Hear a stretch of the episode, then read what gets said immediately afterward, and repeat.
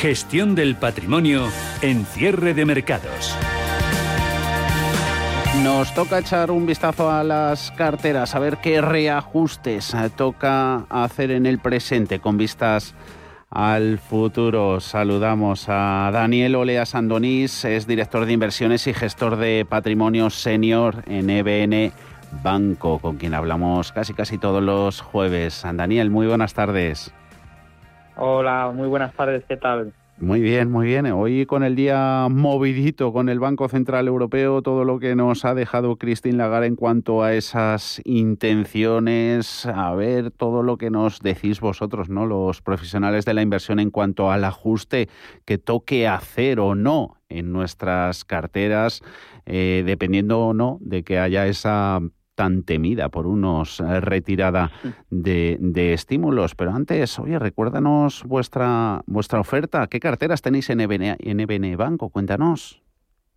Sí, pues, pues mira, nosotros en, eh, en EBN, en, en, la parte que estudio de gestión patrimonial, tenemos dos servicios. Uno es el de asesoramiento y otro es el de gestión discrecional de carteras. En el primero de ellos lo que hacemos es acompañar a los inversores, ¿vale? Pero ellos son los que deciden en última instancia los cambios en cartera y lo que me has preguntado en concreto, las carteras de la, gestión discrecional de carteras, que ahí el cliente delega un mandato en nosotros, en EBN Banco. Aquí tenemos mm. cuatro perfiles de carteras eh, que de menor a mayor riesgo va la, es la conservadora, la moderada, la dinámica y la agresiva.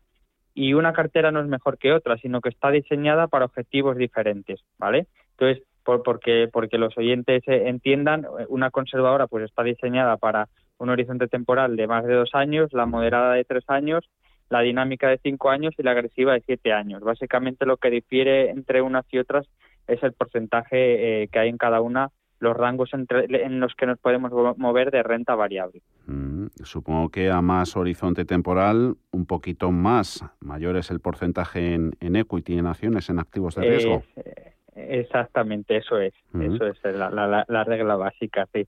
¿Qué las hace diferente a estas carteras en el mercado, las vuestras, las de BN Banco? Pues, pues, pues mira, lo que nos diferencia es, eh, vamos, para los, para los oyentes que no igual no conocen EBN Banco, eh, la piedra o, digamos, si las, las palabras que, que nos definen a, a EBN Banco es que somos independientes, ¿vale? Esa es la, digamos, la, la gran palabra. Entonces, eh, ser independiente lleva aparejado las clases limpias, que también es algo que, eh, que mucha gente no ha escuchado, pero que nosotros pues llevamos predicando pues pues hace hace un añito, ¿no? Eh, que es básicamente que a nosotros nos paga directamente el cliente mm. y no nos pagan las gestoras para no tener ningún conflicto de interés y adicionalmente a esto pues no tenemos producto propio, eh, ningún fondo con apellido de BN Banco precisamente pues para no tener la tentación de vender el, producto mm. mío, eh, pues, pues nos lo evitamos y decimos, pues ya no, ya no lo tenemos porque somos eh, independientes. Y las, y las, y las eh, carteras gestionadas tienen otra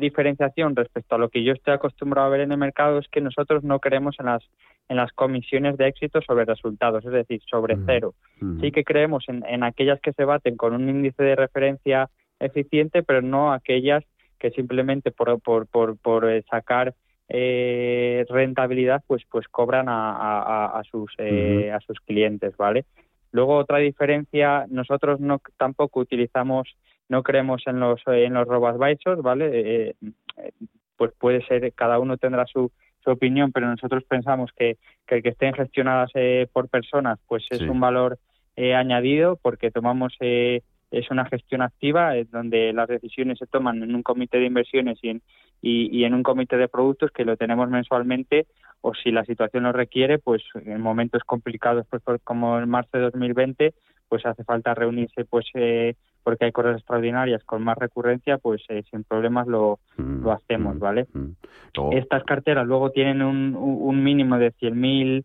euros eh, porque al final lo que, lo que queremos es que eh, en todo momento la relación eh, con el cliente sea cercana y contarle de primera mano pues todos los movimientos que vamos haciendo en la cartera, cómo vemos el mercado, eh, en definitiva que, esté bien informado, ¿vale? y, especialmente pues batirnos con, contra un índice eficiente que, que, vamos que a todos los clientes o potenciales clientes que, que lo que lo pidan, pues encantado de, enseñarle el índice y los resultados de nuestras carteras. Oye, Daniel, aprovechando todos esos pluses que nos has eh, comentado, esa cercanía, esa independencia, vamos a aprovechar, tenemos las líneas abiertas, ya lo hemos venido recordando a lo largo del programa 91 533 18 51 número de teléfono si quieren hacer alguna consulta sobre sobre fondos WhatsApp que también nos ha llegado alguna ahora se la trasladaremos a Daniel 609 224716 pero no quería perder la oportunidad de preguntaros eh, el posicionamiento que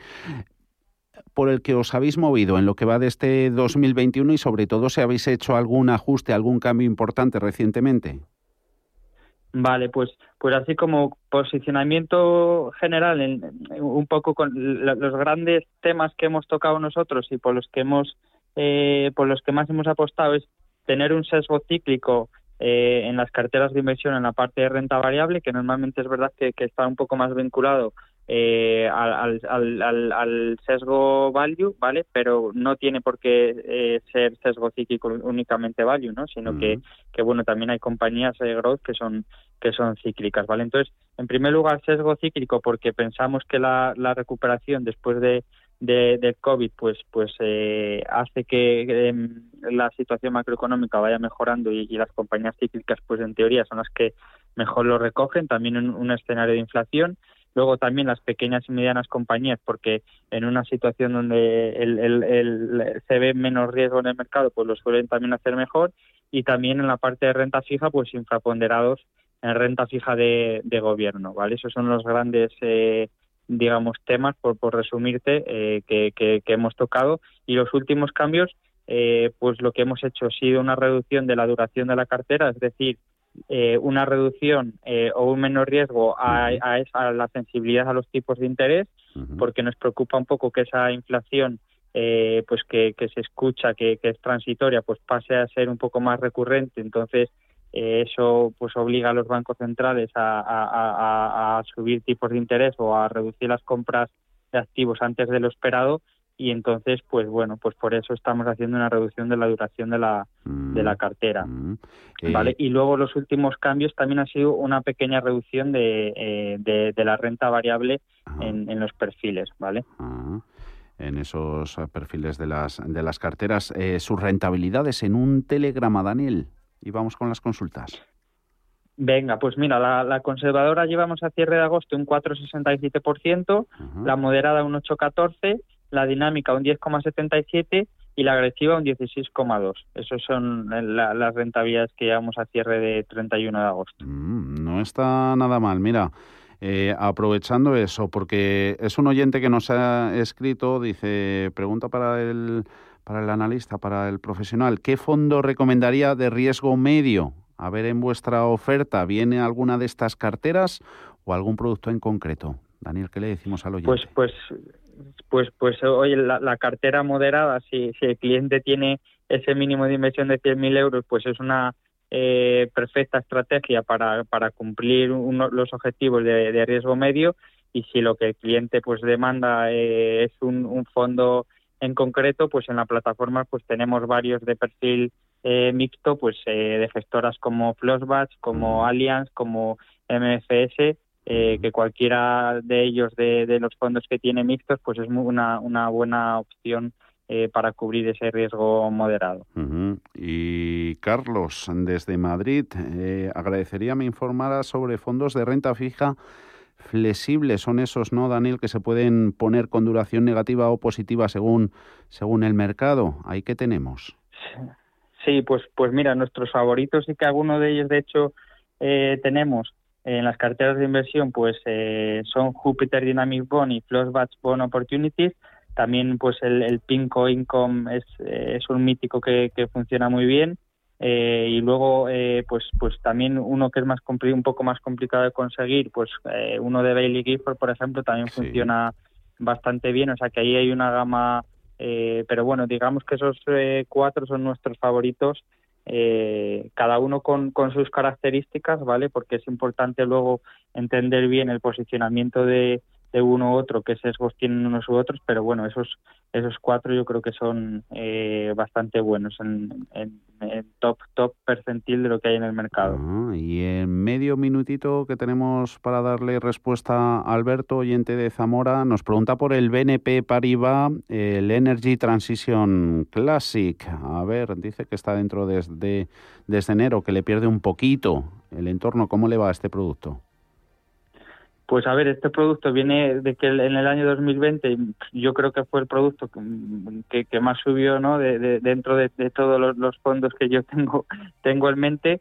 Y, es verdad que este año pues está en una rentabilidad pues pues ligeramente negativo pero al final es un producto de renta variable y sabes que tienes que estar dispuesto a tener un reciente temporal y estar dispuesto a aguantar pues fluctuaciones para tener precisamente, no sé si rentabilidades tan buenas como las de 2020, pero, pero bueno, pues sí unas rentabilidades eh, atractivas para invertir en renta variable porque al final, bueno, pues este producto tiene bastantes microempresas y pequeñas empresas debajo y, y hace que sea pues pues más volátil. Pero bueno, eh, la temática en la que invierte eh, es, de, es de crecimiento, ¿no? O sea que, hay que con paciencia debería recuperar esas, esas, esas eh, pérdidas. Hemos tomado nota de todo, que seguimos hablando con vosotros, con EBN Banco, el próximo jueves a estas horas. Daniel Olea, director de inversiones, gestor de patrimonio senior en EBN Banco. Muchas gracias, como siempre. Un saludo. Gracias a vosotros, un placer.